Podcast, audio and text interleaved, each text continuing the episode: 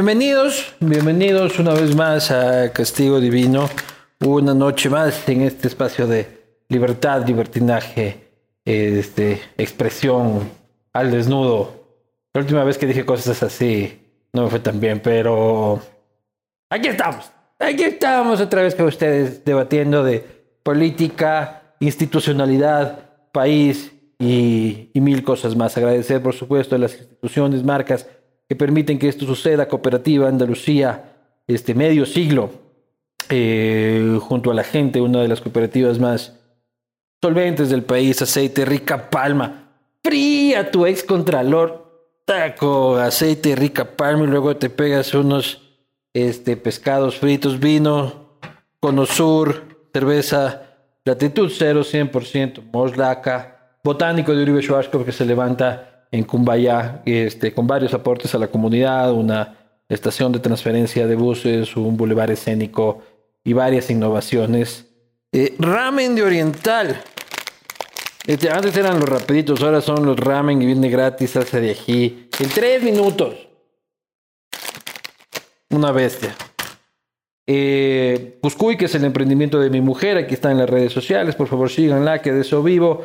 Este, ecobiz.com.es, no te metas en líos con las cuentas de tu empresa, déjalos en los expertos, no importa si tu empresa es pequeña, grande, mediana, eh, auditorías, impuestos, en fin, ecobiz.com.es. Además, también para que tu empresa vaya este, viento en popa, eh, Security Data. Security Data es la forma más segura y rápida de firmar un contrato digital, que esta firma digital que te están poniendo en los contratos no sea trucha. Necesitas que Security Data te ayude con el tema de las firmas para que no te metan gato por liebre. Es la identidad digital de tu empresa en una firma. Así que dale con todo con Security, con Security Data. Y por supuesto agradecer a SEM Group eh, y al Media Lab de SEM Group. Esto es donde queda la Casa de la Posta en Guayaquil, en Urdesa, el Silicon Valley de Urdesa, este, donde tienes todos los servicios para trabajar. Deja de trabajar en casa ahí donde estás fingiendo que trabajas. Este, ya ponte la vacuna y anda este, a SEM Group Media Lab en el corazón, corazoncísimo de Urdesa. Déjame ver si es que no me queda nadie más que apoya este espacio. Nadie más, perfecto. Este, muchísimas gracias a todos ellos. Arrancamos esta conversación después de polémicos meses, en realidad, de eh, en los que atraviesa tal vez la institución este, más desinstitucionalizada de hoy por hoy en la democracia ecuatoriana, que tiene un rol vital para el funcionamiento de la democracia. Me refiero, por supuesto, a la Contraloría General del Estado, que tiene Contralor subrogante del subrogante del subrogante de la subrogación subrogada de la subrogante este, algo nunca antes visto, algo inédito en la historia de, la República. Y para hablar de eso y de otros temas, este, estamos aquí, por supuesto, con eh, hace poco subcontralora general, por un rato contralora, que ni sé qué, ni sé cuánto, todo eso vamos a tratar de entender y agradecer aquí la presencia de Valentina Zárate. Por favor, doctora. Hola Luis Eduardo. ¿Cómo estás? Bien, gracias. Salud, para que se le quiten los nervios. Salud. Este tiene que ser entrenamiento para la asamblea. Es esto. Solo que ahí no sirven trago. ¿Cómo estás? ¿Bien? Bien. Más tranquila. Más tranquila. Sí. Disfrutando, ya, ya no estás viendo para atrás, me persiguen. Hubo momentos muy duros, ¿no? Sí, hubo momentos tensos, momentos complicados que creo que son de conocimiento público. Y en lo personal, claro, a veces te, te atraviesan esas complejidades. Pero ahora estoy como hace 15 años, no he tomado vacaciones y ahí pensando solamente y, y en casa. ¿Cómo tomaste la decisión de renunciar y por qué la tomaste? Creo que fue un proceso evolutivo, una, un proceso de reflexión, sí pero se dieron una serie de eventos y ocurrieron algunas circunstancias que me hicieron concebir esa idea. que pensar que a lo mejor no era el momento, no era mi momento, no eran las mejores circunstancias y escenario para yo poder desarrollar algo que siempre he hecho, que era mi, mi vocación de servir. El servicio Era un público es momento una que el vocación. cargo, el cargo requería un político y no un técnico. Y mira, yo cuando estuve en funciones durante los 60 días, eh, yo sentí que sí había una suerte de juego de tronos ahí. De un trono que a mí me tocó ocupar porque la vida me puso en ese lugar que yo no busqué, pero que asumí, pensando justamente en la institución, pensando en la institucionalidad de ese organismo que es importantísimo para el país la democracia. En ese tiempo eh, tomé algunas decisiones que creo que eran necesarias para la conducción temporal de, de este organismo, pero con ¿Qué el pasar de... eh, por Porque hay ejemplo, gente que dice que, que te te estabas arrogando funciones, que incluso te amenazaban con, con acciones penales en esa vía, ¿no? Claro, de hecho está abierta una investigación penal por usurpación de funciones, luego de que hace algunas semanas se dio un allanamiento por una llamada anónima. Vamos a hablar solo de eso, pero este, ¿qué, ¿cuáles fueron tus principales acciones cuando estuviste 60 días en el cargo que dicen que has usurpado? Usurpadora. Eso es como así de novela, ¿no? Valentina, la usurpadora. Y mira, lo primero que yo intenté es tratar de en algo elevar un poco el clima laboral, porque sí, el ambiente de trabajo ahí es muy complejo.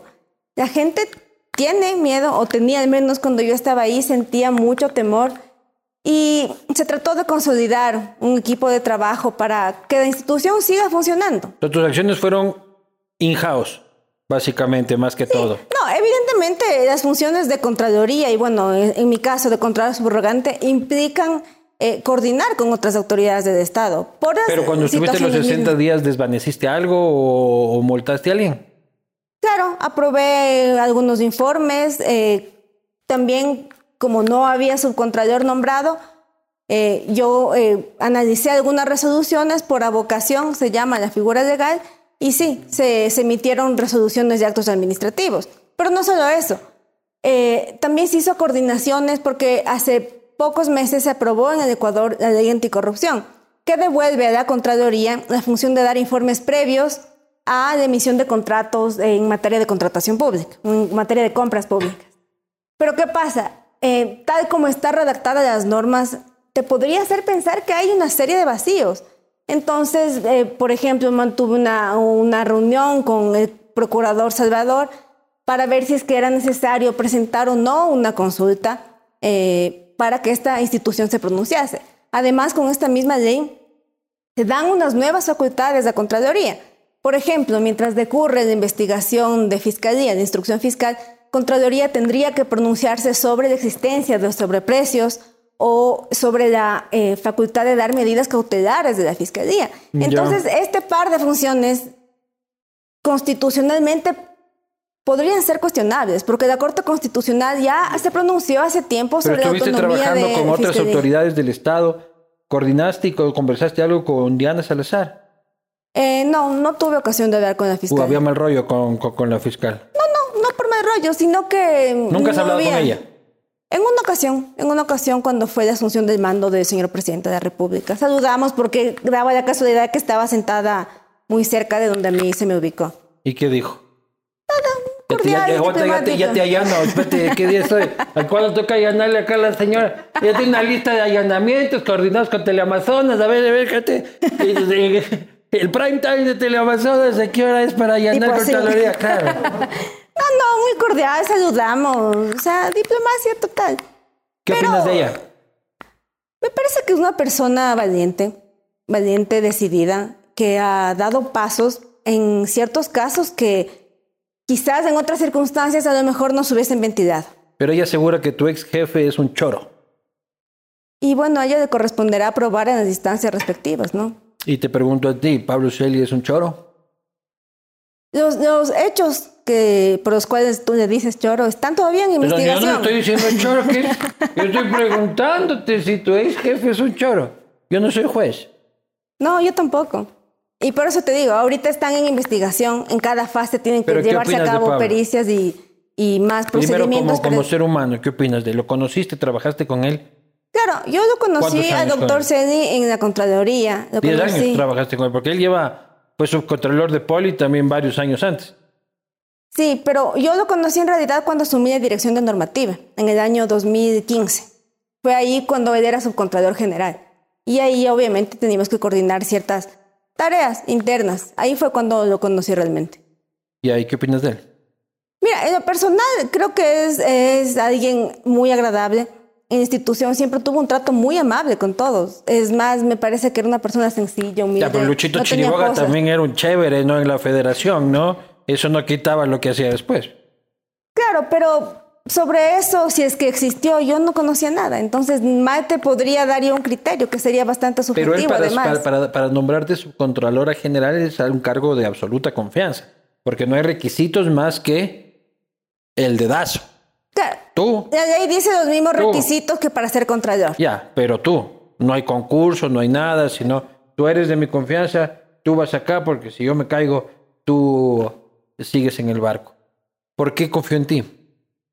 Antes de, perdón, antes de yo ser... Eh... Toma vinito, así se te moja más el guarguero. Pablo era un bacán, así media hora, güey. Te extraño, Pablo, brother. Ya te mando ahí a la cárcel unas bielas.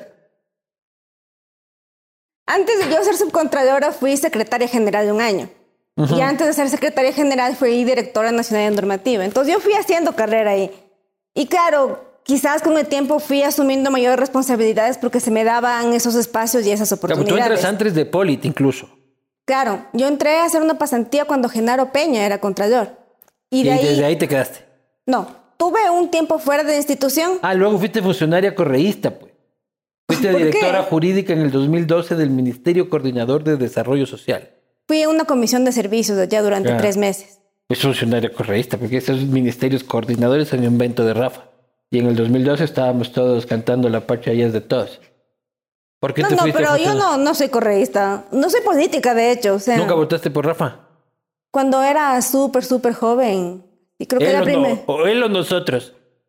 Porque el man, bueno, el man se le cayó el pelo ya desde el 2010, creo. entró, eh, eh, entró al cuartel de los Chapos y ya salió sin pelo.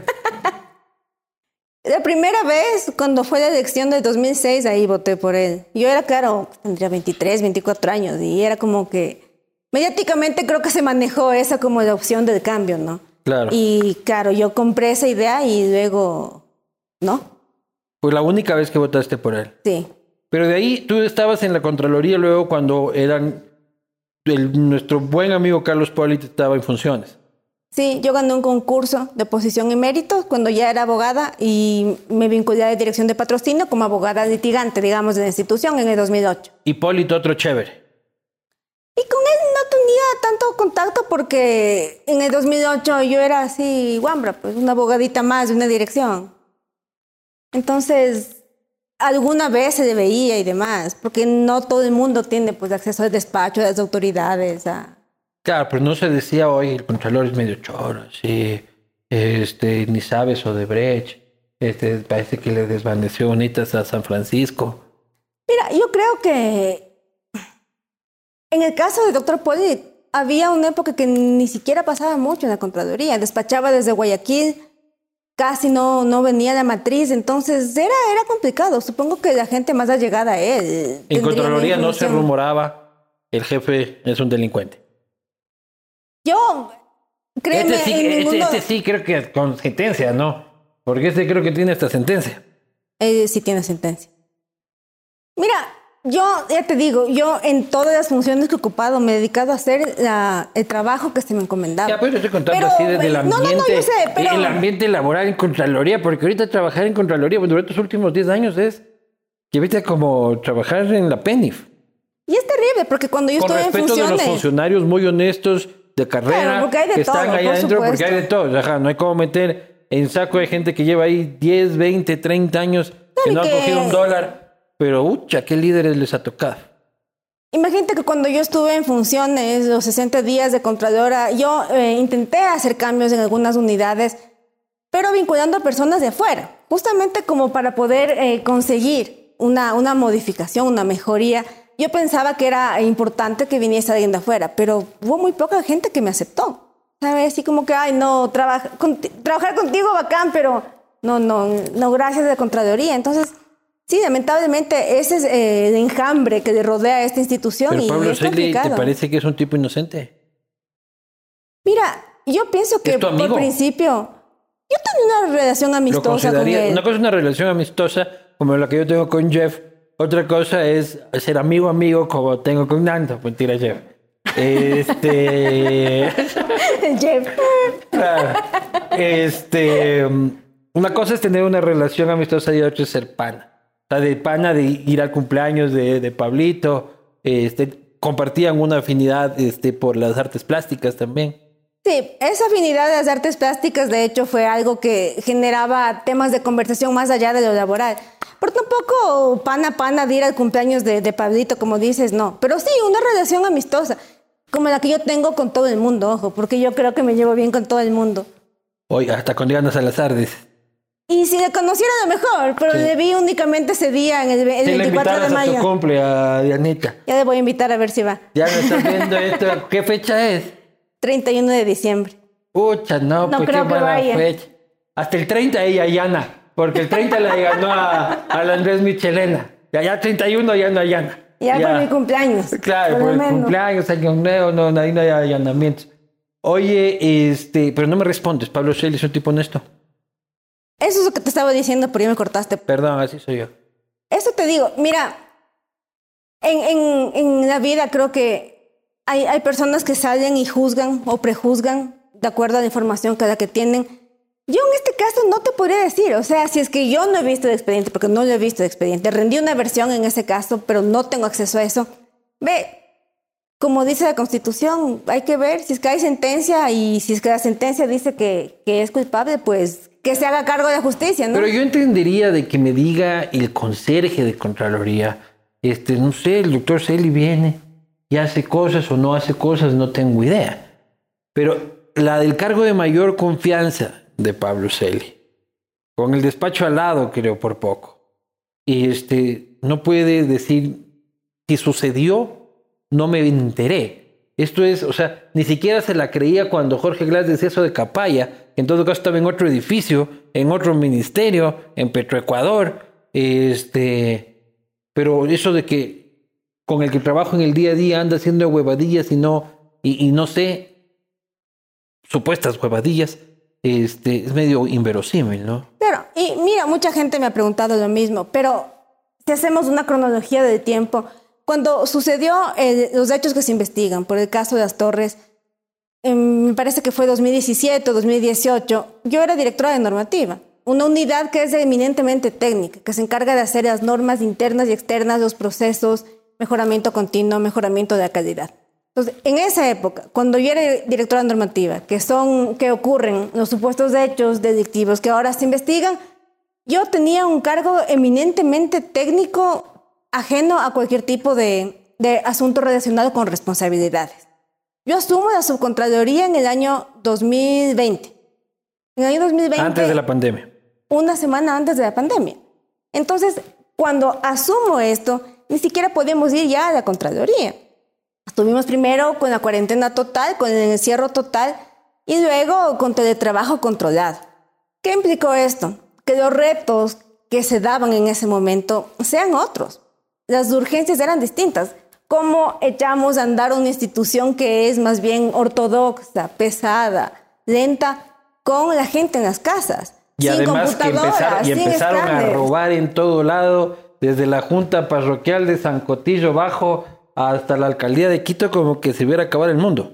O sea, y- ya, exacto. Entonces, un hecho era primero hacer andar a la institución, que no se paralice, lo cual era tremendamente difícil, porque ni siquiera tenían firma electrónica los funcionarios.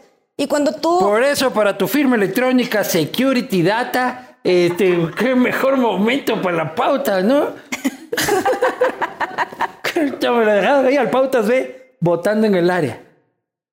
Eso no fue planeado, por si acaso. No, no fue planeado. Entonces, imagínate, y hay tanta resistencia. Mucha gente te dice, no, ¿por qué vamos a hacer así si nunca se ha hecho? Y yo, pero por Dios, no podemos ir a las oficinas, tenemos que escanear los documentos, firmamos electrónicamente. O sea, fue un reto enorme.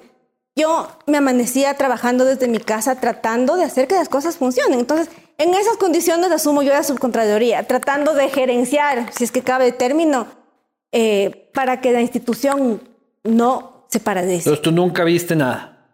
No, mira, yo fui un año, un año, un poquito más de un año antes del allanamiento del doctor subcontralor. Y en las condiciones de pandemia, en las condiciones de cuarentena, yo hacía mi trabajo de subcontralora igual, en teletrabajo, con firma electrónica, pero yo te puedo dar fe, y esto soy categórica, de todo lo que yo firmé, de cada uno de los actos administrativos que salieron con mi firma, con mi puño y letra. De ahí Pablito, Pablito allá tendrá que responder por sus propios... Y, y cualquier persona, ojo, porque hay una cosa... ¿Has revisado el caso tú? No, no, no, no he tenido acceso de expediente. Yo rendí una versión porque me llamó la fiscalía en su momento cuando estaba en funciones pero no, no he tenido acceso a... O sea, Augusto Briones, ¿tú nunca lo viste así en pasearse por la Contraloría? Nunca. No, no. Y, te digo nuevamente, o sea, fui subcontrolora durante la pandemia. Y era otra dinámica, pues, o sea, otras circunstancias. Era difícil hasta mantener reuniones de trabajo presenciales por el mismo virus, ¿no? Y cuando le agarran preso a Pablo, ¿tú qué hacías esa noche? Yo estaba dormida. claro, me llamaban insistentemente porque yo siempre pongo el teléfono y no molestar porque soy medio insomne. Y claro, comenzaron a llamar y mi primera reacción, bueno, yo salté porque como mi Pero ¿cómo si estaba, si estaba en no molestar? Porque si te llaman varias veces seguidas se, desactiva. Ah, ¿en serio? Claro. Entonces, claro, ah, creo que era una de mañana, dos de mañana. Mi primera reacción yo salté porque como mi padre es muy dedicado de salud, yo siempre estoy al vidrio. Entonces yo me imaginé que era algo de mi padre. Entonces salté y digo, no, era alguien de Contraloría. Fue como, ¿qué es esta hora? Y me dicen, sí, mira el Twitter. Y claro, entro a ver el Twitter y... ¿Qué hora era esto? Sería una, dos de la mañana, más o menos. Por ahí. Y claro, me quedé como, Dios, ¿qué pasó? O sea, una sorpresa ahí. No se le olían. Y no, no sé si él, pero yo casi me muero. O sea, yo casi me muero, porque imagínate, siendo segunda autoridad, y frente a una potencial, porque en esa época era una potencial prisión preventiva, ¿a quién le tocaba asumir? A mí. Entonces, claro, yo me acuerdo que me quedé helada y dije... Pero tú dijiste, Dios mío, ¿qué pasa? ¿El reto que me viene? ¿O qué pasa? Ya mismo me timbran la puerta a mí también. No, no, no. Pero mira, hasta ahora, ni cuando allanaron la Contraloría, yo he sentido temor en ese sentido. ¿No tienes miedo que te allanen en la casa? Pero es que no tendrían por qué. Porque yo no he hecho nada malo. O sea, yo puedo ser categórica también, que yo he vivido de cada dólar de mi sueldo. O sea, no tengo nada más de lo que se me ha permitido con el sueldo que gané en mi función como eh, burócrata. Entonces tú, una de la mañana, carajo, el jefe está preso. Y de ahí, ni a pegar el ojo. No, eh, es que imagínate, fue como muy loco. Dije, Dios, de institución, ¿qué pasó? Porque, o sea, solamente interrogantes, porque no tiene respuestas muchas veces. Aun cuando ya se desata todo el escándalo, tampoy tiene respuestas. Peor ahí te cuando mandó un mensaje, te dijo... No, no, no. Oli, tengo algo que contarte. Estoy yendo a Cana. Ahí te queda, ahí queda tu huevada. No, no, no. Para nada. Más bien fue súper raro porque el siguiente día, claro, el doctor estaba preso y el resto de autoridades, digamos, o de directores fue como, bueno, ¿qué onda? ¿Qué hacemos? O sea, ¿qué pasó? A preguntar, alguien sabe de qué se trata, qué, qué caso es. O sea, nadie sabía nada. O sea, total desconcierto. A la espera de algún tipo de información, porque fue una sorpresa para todos. El sobrino de Carlos, digo de Pablo, este, por el que empieza toda esta vaina. Detenido, confeso, en Estados Unidos eh, por temas de Petroecuador Nadie lo conocía tampoco en la Contraloría. Él fue funcionario de Contraloría, pero hace tiempo. Ah. Hace 2007, 2008, no, 2008, 2009, quizás por ahí. de esa época un poco me acuerdo cuando... Pero nadie vinculaba el tema del tío con él. Y que yo sepa, no. Sea, yo la última imagen que tengo de, de Raúl de la Torre es... Y una vez que le fueron a citar un proceso de alimentos de la Contraloría y además se escondió y me acuerdo, ¿por qué? Porque Le cayeron por alimentos a la Contraloría y él se escondió. Pero hace añazos, hace añísimos. O sea, por eso es más me acuerdo de ese nombre, porque me acuerdo que era el chisme del pasillo, que bestia, vino, vino eh, un juez a citarle a un, a un man que se llama Ruth de la Torre. Por, o sea, por eso se me quedó rondando ese nombre, porque en ese entonces era como que el escándalo. Pero luego asomó en Estados Unidos con cuánta plata en efectivo, Jeff. Varios cientos. Bueno, con un buen billete. Pues. Y eso no sale de la noche a la mañana, pues. Nunca se escuchó nada. No, no. Y yo creo que en esa época ya ni siquiera era funcionario de Contraloría, pero Pero era sobrino del tío. entiendo que es lo que, el- se, que es, que es en lo que se basa eh, la sospecha. Pero yendo más allá, tú te quedas ahí 60 días y hablas de un juego de tronos alrededor del puesto. ¿Qué presiones tuviste? Mira, eh, creo que este enjambre de que te hablaba no era solamente externo, sino interno. Yo te digo ahora ya un poco más. Relax, Ahorita ya puedes decir ya todo. estoy ya. fuera. Que carajo sí, todo el mundo. ya. Que sí, o sea, eh, a- al interno sí sentí un poco de resistencia de algunas unidades de, de mi permanencia ahí. Porque querían que vaya otro. Seguramente. Seguramente, seguramente. O porque inclusive desde que yo era directora de normativa, o sea, hace años, sí había gente que se incomodaba un poco con mi presencia porque yo siempre trataba de hacer mejoras, de cambiar, reformemos el estatuto, reformemos esta norma para que seamos más ágiles, para que fluyan mejor los procesos, para cortar los tiempos de respuesta. Y claro, hasta me gané el apodo de de la reformista.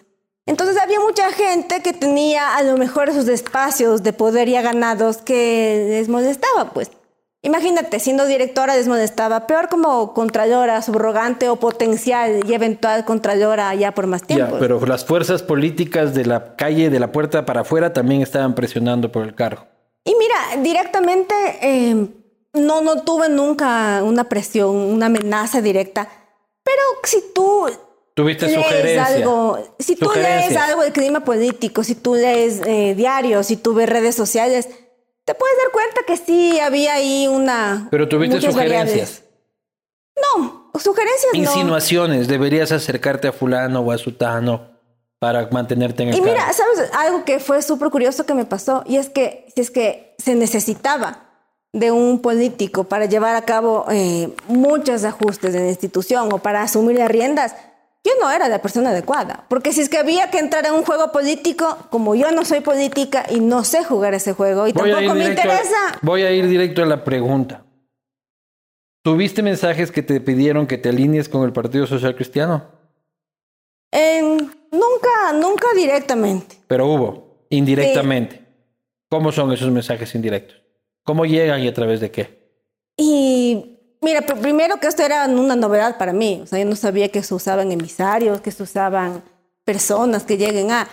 Pero sí, de repente habían personas quizás algo cercanas a la institución que decían, ah, sería bueno que organicemos una reunión con tal persona para que converses. Pero claro, yo. Con el Partido Social no- Cristiano. Sí, Esto antes de la ruptura PSC, creo, en la Asamblea. sí, sí, sí. Deberías acercarte a Mocolí, básicamente. Sí, deberíamos intentar tener reuniones. Pero claro, yo que no soy política, Pero como, esto era ¿para un qué? mensaje que iba desde Mocolí o este gente entusiasta que desde aquí me da unos puntitos con el bigote. No, no tengo idea. No, no sé si es que era un emisario directo, si es que alguien que quería hacer puntito, no tengo idea. Es que, de nuevo, como yo no soy política, tampoco podría leer ese tipo de mensajes. no, no eres en- política, pero tampoco eres cojuda, entonces este sí entiendes. Claro, pero yo jamás me reuní con nadie. De nuevo, si es que se esperaba de mí una actuación política, no la iban a tener. Y de Luego hecho hay no la la hubo. ruptura de la asamblea de las fuerzas políticas oficialistas y el mensaje cambia y te dicen deberías acercarte al gobierno, No, en realidad no, porque eh, que deberías hablar con monje. No, no, no, para nada. Eh, sí tuve eh, una convocatoria de la Presidencia de la República porque eh, justo fue el cambio de mando presidencial y se estaban llevando a cabo algunas visitas protocolarias de todas las autoridades del Estado. Una convocatoria institucional, así. Exactamente. Pero, Pero, nadie te dijo, oye, vente acá, hagamos unos amiguis. no, no, no, absolutamente, para nada. O sea, el único mensaje así medio encriptado, medio que tuve fue ese de que a lo mejor sería bueno que nos reuniésemos con el Partido Social Cristiano, pero de nuevo, como no soy política, yo dejé pasar. Y el correísmo no vino a coquetear. Nunca. Y vino a decir, usted en el 2012 sí era nuestra amiga en el Ministerio Coordinador de Desarrollo Social. Dos meses estuve ahí. Allá yo digo, pues, está, está en tu LinkedIn todavía, deberías borrarlo de ahí, en todo caso. Este, ¿qué otras presiones? O sea, ¿cómo, recuerdas esos días el Juego de Tronos. Pero es que eso te digo, a veces puede ser que sean como ese emisario, mensajes directos como con ese emisario, pero también puedes leer un poco el clima, el ambiente en redes, en lo que se dice en medios de comunicación, para ver que sí hay una gran disputa por ese lugar. A lo mejor no era directamente contra mí, como que, hey, haz esto, esperamos de ti esto, no. Pero puedes darte cuenta del entorno y cómo se estaban llevando a cabo, que si se hace el concurso, que si no se hace el concurso, que si se encarga. Y entonces ya había un ambiente bastante caldeado, vamos a decir, con respecto a la, a la ¿Pero te llegaron a amenazar en algún momento? Sí, me llamaron dos veces. ¿Quién te llamó? Eh, no sé, eso fue lo más loco. Es, imagínate, de, de ser una persona absolutamente desconocida y, y estaba perfecto hace tres meses, A ser estrella del TikTok. Tiene sus riesgos esa huevada. No, a- a de repente, y, y mi cara estaba en medios de comunicación, no solo mi cara, mi nombre, mi apellido, los apellidos de mis padres, de mis abuelos, o sea, y para mí esas cosas se respetan, hay hay que tratarlas con mucho respeto. Entonces, pa- para, mí era una presión. No, no, no era fama, sino que Te lo dice una ex estrella de televisión. Este, Con una larga carrera. Una larga trayectoria en televisión. que dejó huellas Claro, en la gran pantalla. Polo Vaquerizo es un huevón al lado mío, hijo madre. Llegué cuatro años nomás. Sí, me llamaron dos veces, no sé quién fue. ¿Y qué te dijeron? Y fue súper extraño. La primera llamada era como diciéndome, te hicieron pasar por una persona de gobierno, ¿Por quién? por Fabián Pozo, Secretario jurídico de la presidencia. que estaba recién nombrado, el nuevito. Pero claro, yo me di cuenta que no podía ser él. O sea, Tenían que haber llamado bien morslacos No, para no, que... era, era de hecho en Cuencano. O sea, estuvo bien hecho ese inete. Pero, o ¿Pero sea, era para- cuencano, cuencano de real one o era así como eh, un fake cuencana así? Estoy no. llamando de la Secretaría de la Presidencia. No, era un un cuencano, pecho pero, suco. pero tenía la voz muy de, alguien de mayor edad, pues, y Fabián Pozo no es tan, tan grande. Entonces, ahí como que un poco caché, pero bueno, tuve mis dudas. Buen tipo, Fabián, pues. Sí, le, le vi una ocasión, me reuní también por Ah, este tema de ley anticorrupción. Tranquilo, moderado. ¿Y qué Y te claro. dijeron? Te llamamos de parte del secretario jurídico de la presidencia. No, no, yo soy. Ah, yo soy Claro. Fabián Pos. Y claro, ya más o menos habían sacado un poco de información mía, un poco de información de Contraloría, entonces me dijeron que así en, textual, no, que Guillermo está preocupadísimo por la institución y te pide que hagas cambios esta semana, que le saques a fulano, a mengano, a sutano. Y yo era como, ya, y claro, me dieron nombres de personas que Y vos, trabajan sí, en sí. Fabián. Tranquilo, Fabián, hermano, qué gusto Claro, yo conocer. era así, no, Viva el no, Deportivo claro. Cuenca. Espérate, espérate, voy a sacar un espero. Le digo, déjame notar, por favor. O sea, yo sí como que de seguir la corriente ¿Y lo para escuchar. No, no, ya voy a poder yo. No, yo esas cosas no, no, no hago tampoco. Pero sí, la primera vez fue como, sí, eh, nos vemos en la posesión, en el cambio de mando. Haz estos cambios, es súper necesario que hagas estos ajustes porque Guillermo está muy preocupado. Y ya. Y la segunda ocasión que me llamaron ya fue un poco más, no agresivo, pero un poco más hostil, vamos a decir. Porque eh, para entonces ya había muerto lamentablemente José Augusto Briones. Entonces me dijeron, oye, ¿qué fue Valentina? ¿No hiciste los cambios que te pedimos? Y yo era así, estoy analizando, estoy evaluando, así como un poco también siguiendo la corriente a ver qué me decían. Y ahí fue como que, oye, sí, pero es que date cuenta, date cuenta de la situación en la que está, ¿no? Porque qué pena lo que le pasó a José Augusto, ¿no? Hijo de puta. Y ahí como que me cerraron y yo fue como, damn. ¿Y qué te pedían exactamente? Que quites a quién y pongas a quién. que saque a algunos directores, que saque a... Pero eso tú tienes que haber atado cabos. O sea, claramente, bueno, no sé claramente, no, no, no tengo la certeza, pero pudo haber sido probablemente alguien de ahí adentro, porque si no, ¿cómo conoces con tanta exactitud los ¿Tú nombres de crees que de, directores? de- de adentro te decían era una guerra interna de Contraloría? Yo creería. Porque de lo contrario, ¿cómo te explicas que te hablen con tanta soltura de fulano de tal que ocupa ese espacio, de esta persona que hizo tal cosa? O sea, es alguien que entiende la dinámica institucional. Entonces, yo presumo, ojo, tampoco estoy afirmando, no tengo la certeza, pero eso me Era pasó. Carlos Polita, así desde Miami. fingiendo cuencana, así. Quitándose el acento guayaco. Mono ahí, ajá. No sé, sí, no- eso sabe. fue súper loco. ¿Y lo denunciaste a la policía? No llegué a denunciar, no, no, no llegué a denunciar, pero como ese, ese par de meses yo tuve que andar con escolta porque el Ministerio de Gobierno te pone, no, no es porque yo por chévere pedí, sino porque van y se presentan. El Ministerio de Gobierno te pone por el Contralor tiene seguridad. Claro, no, cualquier autoridad de Estado, ¿no? El contra- cualquier autoridad tiene y te hacen un análisis de riesgos y ellos Claro. te dicen un, un escolta, dos escoltados, un carro, dos carros. ¿Tenías cuántos? Dos, los mismos dos señores que siempre han estado en la institución. Los dos, era un sargento y un cabo. Es súper buena onda. Pero claro, cuando pasó esto, yo sí me quedé así como, Dios, ¿qué hago? Entonces, como ellos me habían dicho, porque te dan inclusive como una, una pequeña instrucción de qué pasa si es que hay llamadas, qué pasa si es que esto, hay que tomar otras rutas en el vehículo. Entonces, yo les conté, Dios, mi pobre sargento casi se muere. Casi se muere, tuvo que reportar. Ese día hicieron por poco el operativo, porque la primera llamada yo estaba. eh, sí, creo que estaba en la Contraloría. Entonces, allá se pusieron en modo policía, pues imagínate, ellos responden por autoridad a quienes custodian. Y Al vecino, pues, la comandancia queda al lado, pues. claro, no, ahí, ahí sí, pobrecito, yo sí les vi sufrir a ellos. Yo estaba tranquila, porque sí me sonó un poco burda la llamada. Pero bueno, luego aprendes también quizás a no bajar de guardia, sobre todo con la segunda, pues que esa sí ya fue más heavy. Claro, o sea, pero ves que son unos, unos mafiosos amateurs. Esos son más peligrosos porque eso se les dispara el gatillo más fácilmente, por error.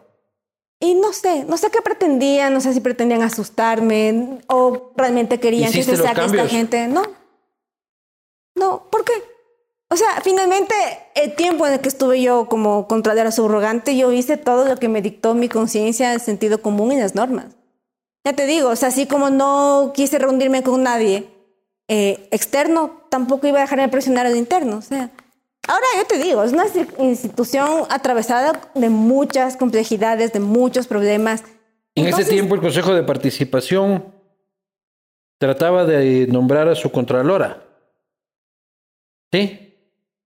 Eh, en esta, eh, cuando estuve en funciones, justo creo que una o dos semanas hubo una reunión de la instancia de coordinación de la Una función de consulta a. Procuraduría de parte del Consejo de Sí, Participación eso Ciudadana. fue posterior a esta reunión. Si es que puedo nombrar yo a una A un encargado. a un encargado. Claro. Encargada, en realidad.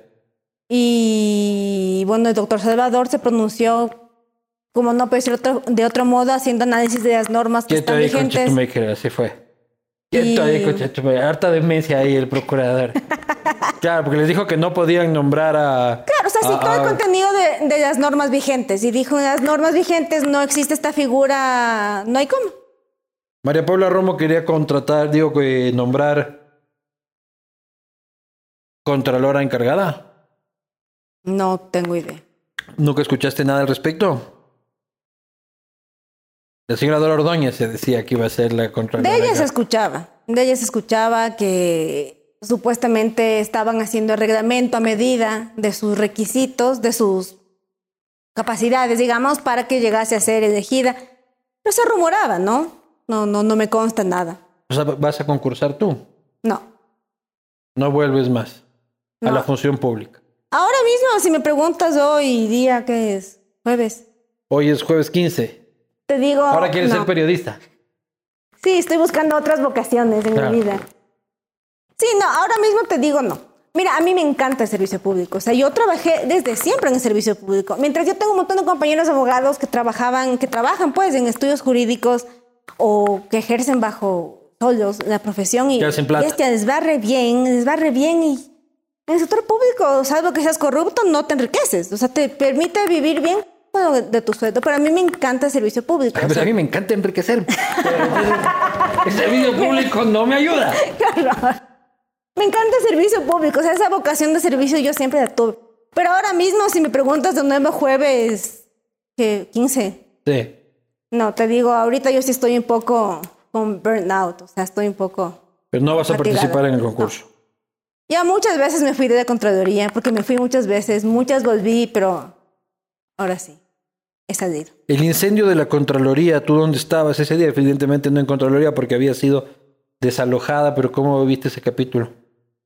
Eh, sí, efectivamente eh, tuvimos que... Cuando dijiste que se había quemado desde adentro y luego dijiste de que te Claro, habían pero malentendido. eso fue una mala interpretación de mis palabras. Quiero decir que no es que lanzaron una bomba molotov desde la calle, sino que se metieron a, A las quemar. instalaciones a quemar con combustible en la institución.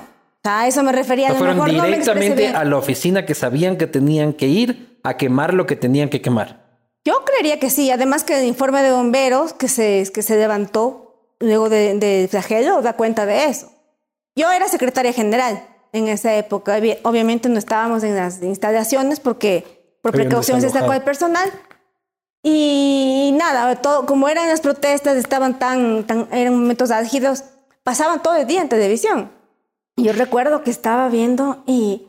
Jeff Sanguña cubría desde esa esquina cuando podíamos cubrir todavía las manifestaciones indígenas en la posta. Ahora cubrimos una manifestación indígena y me lo queman a Jeff. No me lo vayan a quemar a Jeff. Jeff es buen tipo. Tengo una relación de amistosa. Amistosa. Oye, y estaba viendo tele, estaba viendo porque todo el día estábamos siguiendo lo que acontecía en la ciudad. Oye, de repente dice, sí, hay un conato de incendio en la Contraloría. Oye, yo le vi a la oficina que yo ocupaba como secretaria general quemarse en vivo y en directo. O sea, era como medio distópico. ¿Tu oficina se quemó? Claro pero salían llamas así desde el escritorio. Yo era como, no puede ser, o sea, era distópico. Distópico porque en televisión nacional. Verga, arder tu puesto de trabajo. fue como rarísimo. O sea, ahí ya quizás debía haberme ido. O sea, qué bestia. Fue loquísimo. Sí, debe ser raro, pues. Yo, yo vi mi casa quemarse este, por televisión antes de que sea mi casa. Pero lo que pasa es que en el edificio en el que yo llegué a vivir años después se pegó un avión. Ah, este, Y entonces yo hice la cobertura de ese accidente y entonces luego en los, mi casa ardió en llamas por el accidente aviatorio este, y luego fui a vivir al departamento en el que había habido un accidente aéreo. Ironías de la vida. Ironías de la vida. Oye, el, ¿qué opinas de los sucesos de octubre? ¿Crees que fueron a quemar precisamente evidencia de corrupción del correísmo? Olvídate de tu paso por el Ministerio de Coordinación de Desarrollo Social. Dos este, meses de comisión de servicios, dos. Y mira. Tomarás vinito, veo. Sí, agüita que sí. Agüita. Puedes ayudarle con un vasito de agua a mi hermano. Y mira, no, yo no voy a criticar la protesta social porque creo que son mecanismos constitucionalmente garantizados y está bien. Obviamente sí se les fue la mano en algunos aspectos. Pero lo que pasó con, la Contraloría va más allá de la protesta social. Y hay muchísimas interrogantes. Espero que algún día se conozcan y conozca el país. Porque a mí sí me sorprendió la curiosidad y la precisión de ir a áreas estratégicas en donde se guardaba cierto tipo de documentos. Es lo que estaba más cerca, ¿no? Porque la oficina del Contralor está del otro lado. Pero son dos torres distintas. Claro. Más cerca está lo que se quemó. Pero no, fueron dos torres indistintas que se quemaron. O sea, mira, yo no soy experta en incendios, pero. El edificio fue feo ese. O sea, lo único bueno es que derrumben esa pendejada y hagan algo bonito. Porque al final cobraron el, seguro, 12 millones de dólares. Luego de un proceso en la superintendencia. Y están ya arreglando el edificio. Sí, bueno, hasta. Y va a ser el mismo, el mismo esperpento este que había antes.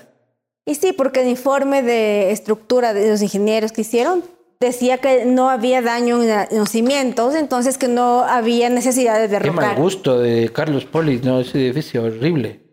Es terriblemente feo. O sea, desde el ingreso al centro histórico, una torre ahí de vidrios mosco.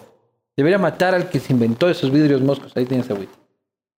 A los que se inventó, eh, a los que se inventaron esos vidrios, vidrios moscos. Carlos Riofrío está ahorita al frente de la fiscal de la Contraloría. ¿Opinión sobre él?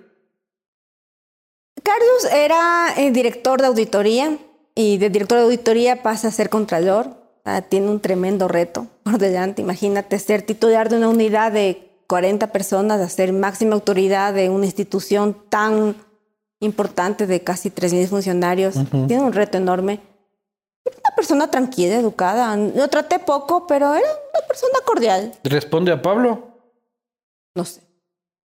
No sé. Imagínate que en esa época yo había renunciado. Pero lo conoces, él también es de carrera. Es de carrera, sí, es auditor. Oye, ¿cuál es la salida de este berenjenal? Yo pienso que deberían hacer ya rápido el concurso. Concurso ya... O sea, esa para mí es la vía inclusive constitucionalmente eh, establecida para eso, porque el Consejo de Participación tiene esa disposición. Porque si no, más rápido va a salir la consulta popular que elimina el Consejo de Participación y termina nombrándose por otra vía. No sé si sea tan rápido hacer una consulta popular porque hay muchas fases. Para el último trimestre del año, dice, según dice. Claro, tiene que pasar primero por la Corte Constitucional, tiene que emitir el dictamen de constitucionalidad, luego el CNE, o sea, no es tan fácil. Hablando de Corte Constitucional, te culpan, o sea, te dicen, ella es la hija del juez de la Corte Cervecera. Mi papi fue em, juez del Tribunal Constitucional y luego cuando se aprueba la Constitución de 2008, se hace la transición y se crea la primera Corte Constitucional, que fue la Corte de la Transición. la Corte de Pazmiño. Exacto. La Corte Cervecera. La llamada Corte Cervecera. O sea, así le llaman. Así le llaman las Sí, pero oye, aquí como anécdota, ya que estamos en este espacio con vinos y aceite. Y eh, ramen de rapidita. Y ramen y de actitud cero. Claro. Eh, e, es súper curioso porque cuando ocurrió eh, ese escándalo de, de la cervecería, de esa sentencia, mi papi que era así súper, eh, súper estricto, digamos, hizo algo que jurídicamente a lo mejor es cuestionable y acá los abogados me van a entender, y es que hizo que se inadmitiera un caso que ya estaba admitido. Pero esa era la forma de finalmente dejar sin piso a, a un arreglo que dicen que había en su momento. Él hizo que se inadmita el caso cervecería. Ya estaba admitido. Sea, lo que decían... Ya había el cheque cervecero. Exacto. Lo que decían es que ya se admitió y que había ese famoso cheque. Ya, ya estaba admitido. Entonces, una vez que estaba admitido, mi papi bueno, habló con los jueces en su momento y dijo, bueno, no, o sea, miren lo que ocurre, a lo mejor hay vicios de ilegalidad en esto, inadmitamos.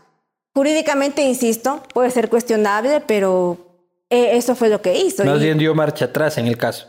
Hizo que se dé marcha atrás, obviamente. No sé si pues me habrá querido, pero eh, claro, como aquí se tiende a poner a todos en un mismo saco. Ahora, juez Ilustre. de derechos humanos del continente. Dios mío, este, este, Latinoamérica. Uno piensa que, que, que, Ecuador es un chiste muchas veces. Pues no, pues atendemos a nuestro chiste siendo juez este, representante. Ajá, siendo juez en San José, Costa Rica, este, para que sea que compartimos el chiste con, con, con, Va más allá de las fronteras. Somos generosos con nuestros chistes, este, que los tenemos de jueces en la Corte Interamericana de Derechos, de derechos Pero Humanos. más bien con, lo que ocurrió ahí, eh, a mi papi se la juraron. Entonces él no volvió a ser eh, elegido y salió de la corte. Es más, bueno, él lamentablemente en esa época se enfermó y bueno, él continuó enfermo. E, es una situación para nuestra familia muy, muy difícil porque ha sido ver su deterioro permanente durante una década, ¿no? Sí, no, es enfermedades jodidas. Tremendo. Eh, ¿Qué hay de aquí para ti y para el futuro? Y ahora mismo... Eres máster en corrupción. Sí, es una, una maestría que es en lucha contra la corrupción y está Claro, pero el título es máster en corrupción, ¿no es cierto? Eso parece dado por la Revolución Ciudadana. O sea, señores, usted es un máster en corrupción. Lo terga el, excelentísimo catedrático Jorge Glass. ¿Sabes qué fue súper chistoso? Porque justo le decíamos eso al director del máster en España, que, o sea, debería quizás replantear el nombre de, de la maestría, porque parecía como que nos estaban formando para ser corruptos. Y ahora, de hecho, ya le cambiaron el nombre. Es como estrategia de anticorrupción y buen gobierno, alguna cosa así. No tiene muy buen marketing el tema. Claro, ya. Creo que finalmente, finalmente Salamanca se dieron cuenta para una pillería, hijo de puta. claro, pues. ¿Qué vas a hacer de aquí en adelante? ¿Te estás tomando unos, un sabático. Sí, ahorita estoy En, mis semanas sabáticas. Yo hace años, años no salía de vacaciones, porque yo siempre he sido súper intensa, perfeccionista.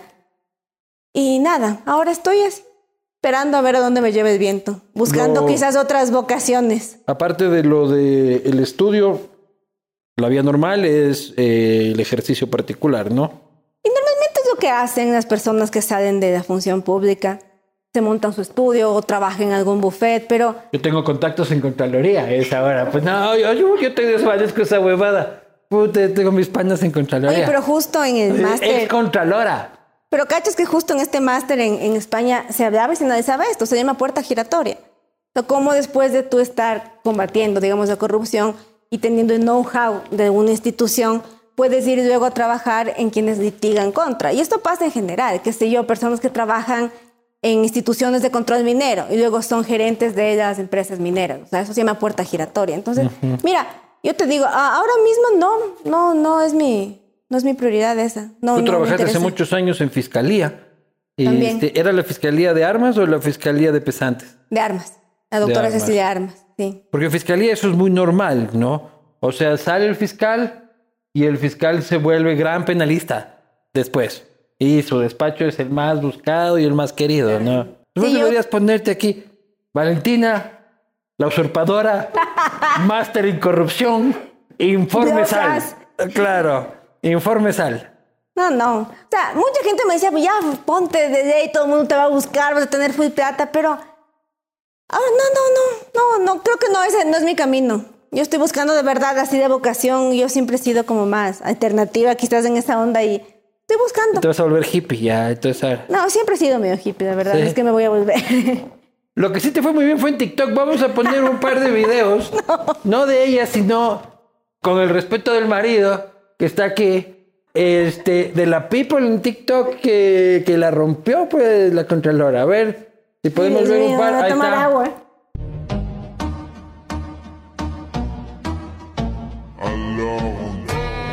Esta iniciativa popular, ¿no? ponga, ponga chitas, ponga chitas, son cortitas.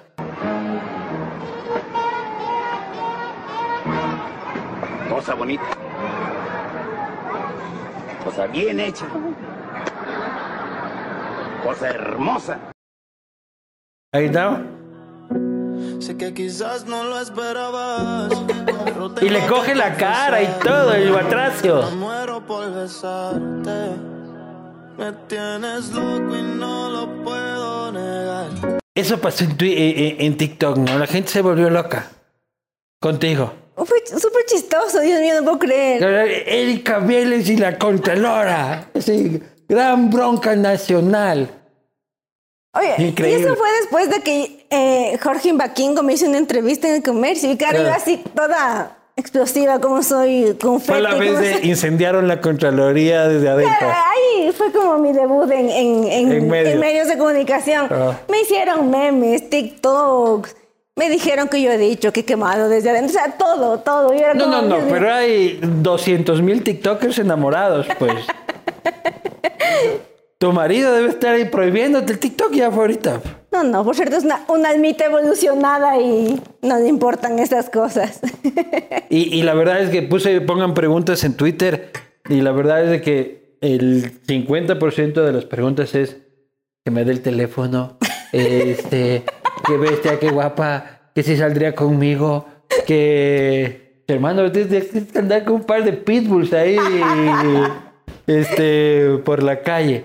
Vamos precisamente este, a las preguntas de la gente, gracias a este nuevo auspiciante que es Cooper Tires. Rueda de largo, rueda seguro con llantas Cooper. Cooper Tires es innovación y tecnología americana de alta gama al mejor precio. Desafía el camino con tus Cooper bien puestas, brother. Llantas Cooper importadas por Conauto. Encuéntralas en Tire City o en tu tecnicentro de confianza. Ponle llantas vacilón a tu carro y vacila la vida. Este, vamos a las preguntas. Tenemos Andy Pro. ¿Considera que la Contraloría funcionó como plataforma de persecución política? Hay muchas quejas y de, personas que dicen que hubo excesos por parte de Contraloría. No sé si como persecución política, pero sí quizás excesos porque a veces no se observan las normas. O sea, sí, a mí me pasó siendo subcontralora, siendo contralora, que teníamos que analizar a veces los informes y era así como, no, no podemos seguir adelante porque no notificaron a alguien, notificaron mal. O sea, este Pero era por el que hay que perseguir el correísmo. No sé, sabes que yo siento que eh, la Contraloría es una institución como ya dije antes, muy ortodoxas, son 93 o 94 años de existencia. Y creo que sí hay un sentimiento de que, de que eran intocables, de que los auditores eran intocables, que la gente de Contraloría era intocable, que quizás en el camino no pasa nada si se violan derechos. Entonces, a lo mejor eso contribuye a, a ¿Se de violaron la derechos? pregunta. Me refiero a que, por ejemplo, a veces no se notificaba bien una persona durante el examen No, especial. no, pero una cosa es este, no notificar y tener errores, al final son humanos los auditores, este, pero otra es todo lo que huela a correísmo, dale con todo, invéntate las cosas, este, saca IRPs que no están sustentados. Creo que de todos los IRPs este, han terminado en indagación, instrucción o en proceso penal tres o cuatro. ¿Explico? Pucha, pero Contraloría de Pablo Celia era una panadería de IRPs. O sea, a ver, lleve su IRP, lleve su IRP, este, y al final terminan en juicio tres o cuatro, porque no se sustentaban jurídicamente. Pero habría que analizar caso por caso. A, a lo mejor habrá algún IRP que no se sustentaba bien, pero de pronto hay alguno que está dormido en la fiscalía. No sé. Creo que tampoco se podría poner a todos los informes de un mismo saco. Pero cuando yo te decía que a veces hay violaciones de derechos, me refiero a que hay garantías constitucionales del debido proceso y que los auditados tienen también sus derechos. Tienen derecho a presentar descargos, a que se les escuche. Pero y ¿por muchas qué les veces caían- presentaban descargos y no les hacían caso. Y nos dábamos cuenta luego cuando estábamos, por ejemplo, en la DIRES. Y decíamos, pero ya, ya el señor ya presentó. La DIRES es la Dirección de Responsabilidad. responsabilidades. Sí, El Eh, señor justificó- te-. Ya justificó durante la auditoría que él, te doy un ejemplo, no era funcionario en esa época del periodo del examen. Y sin Ya. embargo le metieron. Ya. Y no le hicieron caso. Pero ¿por qué de Moreno no sacaban nada? Pucha, pasó todo el gobierno de Moreno, viva la huevadilla, y este, naranjillas. Pero esas, apenas asomaba un correísta, que está bien, me explico, correísta choro, pero también morenista choro, pues, o sea, aquí, no de que, pucha, mis panas, que tal y cual. O sea, yo sí vi ahí como una discrecionalidad política importante. Igual en fiscalía. Y verás, eh, en la Contraloría hay siete años para auditar. Entonces, por lo Están general... timbrando ahí, por si acaso por ahí les veo, no vaya a ser el- la fiscal que ya. Quieto ahí, que tu madre. sí. Allanadores, Claro, allanadores claro, profesionales. claro. Verás, en la Contraloría hay siete años para, para auditar. Es lo que te da la norma. Entonces, por lo general se procura ir hacia atrás para que no se caduque. Pero hay actos urgentes. Hay imprevistos, se llama, que no están planificados y que por necesidad institucional, necesidad de- del país, se entra, digamos, a auditar antes que algo que está planificado. Pero también ten en cuenta esto de tiempo. Son siete años y tienes que tratar de comenzar por lo que está detrás para que no estado- se Y el caduque. estado es enorme. Eric Mosquera dice: ¿hay información de INA Papers en la Contraloría? Em, de lo que conozco no había, porque ese es más bien un tema de la UAFE. Ay, pero qué coincidencia. ¿cachas? Tremenda coincidencia. O sea, siempre se ha dicho de que Pablo es muy pana de, de- de- de- del círculo íntimo de Moreno, de Rocío, así, de los, de los Macías, así, de los, de los, de los ñaños. Este, y justo el caso que involucra, que involucra el círculo íntimo no hay nada. Ya, pero verás, de ese caso no sé. No sé si es que hay o no hay. Pero te, te explico una cosa, cómo funcionan las declaraciones juramentadas en el tema de paraísos fiscales. Termina siendo una declaración de buena fe tuya. Ya. Porque si tú dices, no, no tengo nada en paraísos fiscales, ¿cómo comprueba la Te Contraloría? juro que no tengo nada. Exacto. La Contraloría no tiene facultades y tiene que saberse para analizar eso. La ley está mal hecha. Si tú estás pensando hacer huevadillas, nunca dudes en montarte tu paraíso fiscal. Este, siguiente pregunta. Gonzalo Chavarrea. Pregúntale qué tal difícil es hacer cumplir la ley. ¿Por qué hay tanto ladrón disfrutando de nuestro dinero y no les pueden hacer que devuelvan el dinero?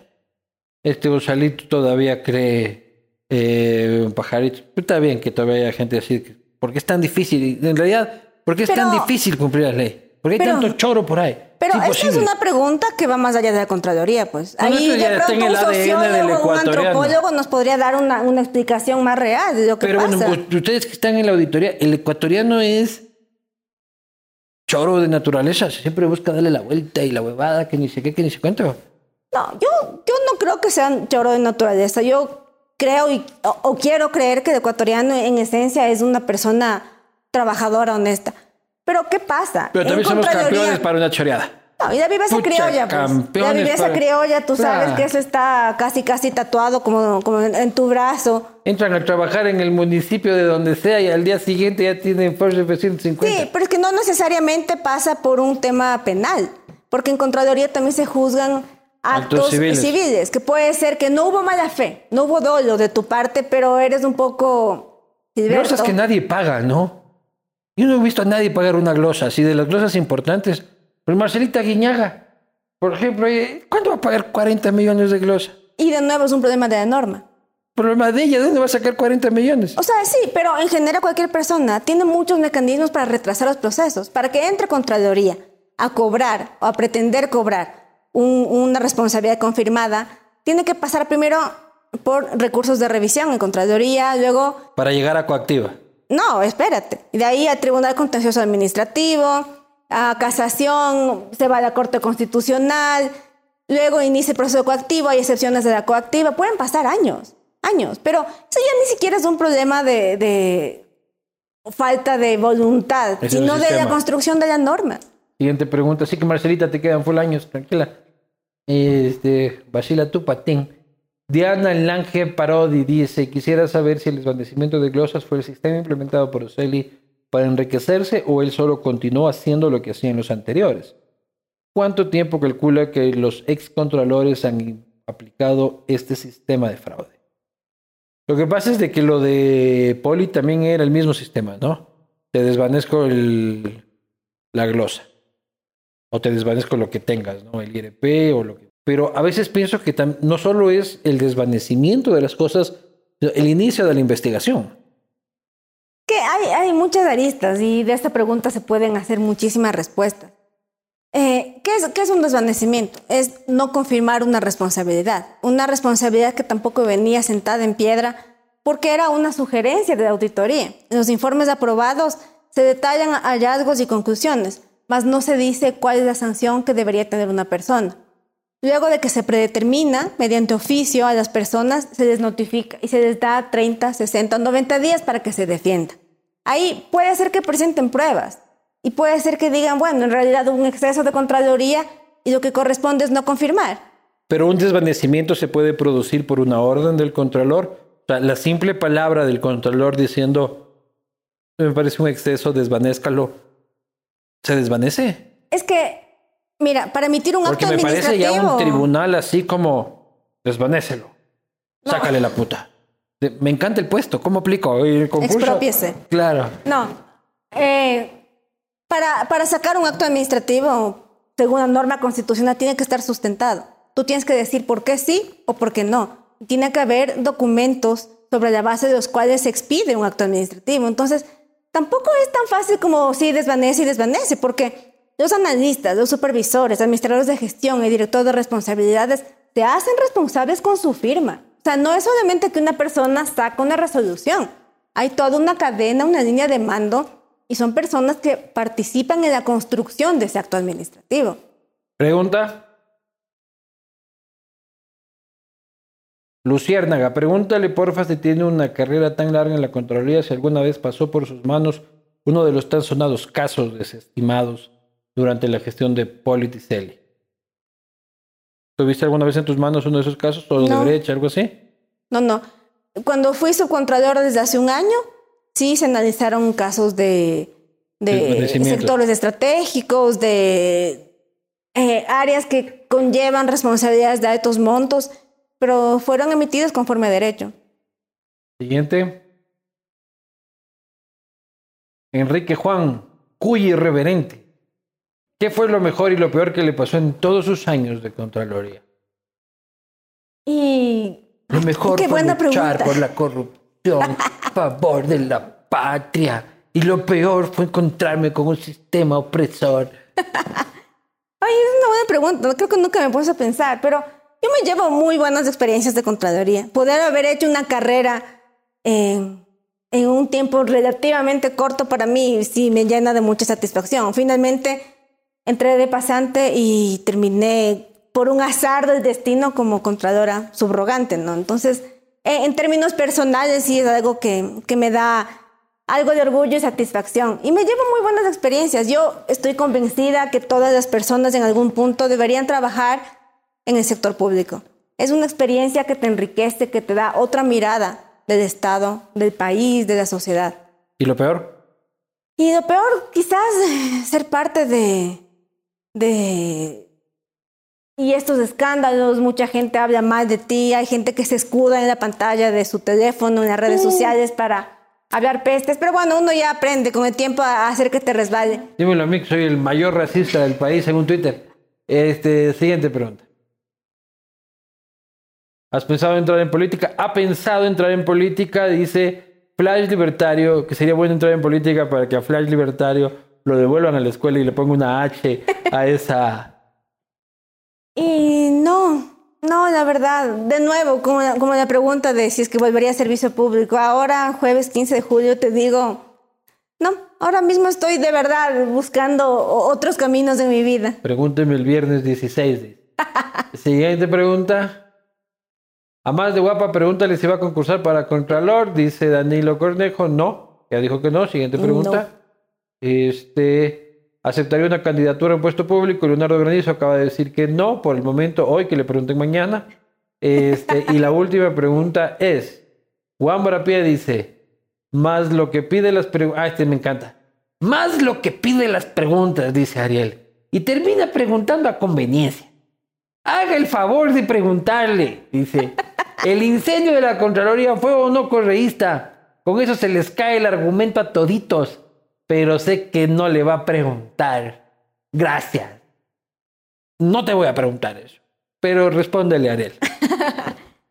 y no, ahorita está en investigación o sea, en la fiscalía. No se sabe. ¿Pero qué te da a ti? ¿Fue correísta o fue un exceso? Pero ya dijiste de que te parece muy raro de que hayan llegado al punto. Sí, o sea, y yo sí pienso que esto, insisto, va más allá de las protestas sociales, porque justo se les atravesó una institución de control que tenía procesos complicados en áreas estratégicas y es, es raro. O sea, yo sí espero algún día conocer la verdad porque fue terrible ver arder en llamas a, la institución para todo, para todo el funcionariado, ¿no? ¿Has visitado a Pablo en la cárcel? En un par de ocasiones. ¿Cómo está? Y... De manera como tipo jefe hay esto, porque seguía siendo contralor, ¿no? La primera ocasión, la primera ocasión que le visité fue justamente el día que tuve que asumir las funciones, porque tenía que firmar la, acción de personal y él ya estaba detenido. Entonces llevé yo la acción de personal. Eso fue el 14, 14 de abril, me parece. 14, 15 de abril. Y, cómo lo encontraste? De que por sí ya eres nerviosito, ¿no? Y... ¿Lo encontraste no, no, claro, o sea, como tratando de entender. O sea, yo yo sentí ahí que no sabía, no sabía lo que estaba ocurriendo. Entonces dijo, sí, bueno, hay que continuar con los procesos, tiene que subrogar, usted Valentina es la subcontralora, eh, y ya, firmó la acción de personal y salí. Esa fue la primera ocasión. Y en una segunda ocasión fue unas, un par de semanas antes, quizás antes de mi renuncia, porque justamente como él era el eh, contralor todavía, si bien estaba en licencia, le fui a comentar que yo tenía circunstancias personales complicadas. Ah, ¿le notificaste tu renuncia de manera personal? Mm, o sea, yo le dije, yo le dije que... Personalmente, tuki tuki. ¿Qué le dijiste? Y le comenté situaciones familiares muy complicadas que, que, coincidieron, que lamentablemente coincidieron con, con la subrogación en esta época. Y le dije, o sea, no, no, no voy a continuar, no voy a continuar. Y él aceptó, e, e, e, entendió, porque le, comenté la situación de, de, salud de mi padre, de tantos problemas que coincidieron en esa época en mi familia, que fue terrible. Y él entendió, y tampoco te puedo obligar, pues. Entonces, eh, yo... Eh, ¿Cómo lo viste en la segunda vez? Y en la segunda vez me parece que estaba mucho más consciente de la situación y de, de, la realidad, porque la primera, claro, apenas lo habían trasladado y ya tenía que yo asumir, o sea, fue por eso que, que le llevé la acción de personal. Claro, en la segunda, en la segunda ocasión, un poco más consciente de la situación, pero sin quizás vislumbrar mucho una salida, porque creo que tampoco entendía qué, qué había detrás. Se avecina un juicio político en el que también te quieren meter dentro del juicio. Este es un juicio que va a avanzar rápidamente porque este, la política determina que tiene que entrar punto número uno, que me parece bien en todo caso, porque no podemos no discutir el tema. Eh, ¿Tienes miedo a ser sancionada? Porque tú no vas a ser, vas a ser sancionada en combo. ¿Explico? Es que son dos, son dos distintos. Hay uno que presentó el asambleísta Lloret, que ya está calificado, que ya fue calificado por el CAD y está en la comisión de fiscalización. Ajá. Y es ese el proceso por el cual llamaron a rendir testimonio a alrededor de 60 personas. En el que le llamaron a Poli también. Exacto. Qué me acuerdo, testimonio, pues, hermano. O sea, desde comida y querida desde Miami les cuento que Pablito era un mal muchacho. Ya, ese es un proceso. Y el otro es uno que hace un par de semanas me parece que presentó una denuncia el asambleísta Ricardo Vanegas. Claro, Vanés. Claro, ese A también. quien le recomendamos pedir un rapidito de ramen en todas las sesiones de la comisión. Y claro, él pide también otro proceso eh, de juicio político en contra del doctor Ceni y uno también en, en mi contra ¿Sí? por usurpar supuestamente funciones. Entonces, este está siendo analizado en la unidad técnica legislativa y luego tiene que pasar al CAL para ver si es que se califica o no el proceso en mi contra. Pero si es que se da, ahí estás. Y si es que pasa, yo sabré defenderme, desde luego. Jurídicamente tengo todos los descargos para poder hacer esa defensa. Finalmente, eh, si es que se llegase a dar ese juicio político, a mí se me censu- censuraría únicamente porque yo ya no soy ni controladora, Claro, ni subcontrolora, no ni podrías- siquiera funcionaria pública. Pues no podría ser funcionaria pública dos años. Y es un golpe, un golpe reputacional importante, ¿no? Claro, es una sanción moral finalmente. Termina siendo así. eh, Muy bien. Señores, señores, ustedes sacarán sus propias conclusiones. Todavía hay mucha tela que cortar sobre el tema de Contraloría de aquí en el futuro. Principalmente debatir como país sobre la estructura institucional de una eh, institución, valga la redundancia, eh, de vital importancia para el país. No podemos quedarnos este, sin Contralorías, llámelo usted Tribunal de Cuentas, llámale como le dé la gana, pero hay que fortalecer esa institución porque mientras esa institución siga débil, los pillos son este, los que más se benefician. Usted dirá, pero los pillos son los que están en Contraloría. Puede ser, se está investigando, el otro está confirmado y este, este está por confirmarse, pero lo importante no son las personas, siempre es un eficaz ejercicio quitar los nombres y, y- tratar de, de verlo con una óptica más grande y sin duda hay que fortalecer el proceso. El Consejo de Participación Ciudadana tiene que urgentemente solucionar la designación definitiva del Contralor y tratar de pasar la página como país. Sobre el testimonio de Valentina, sacarán ustedes su conclusión. Salud. salud, salud, Luis Eduardo. Salud. No va a haber más TikToks, eso sí ya se acabó. Hasta mañana.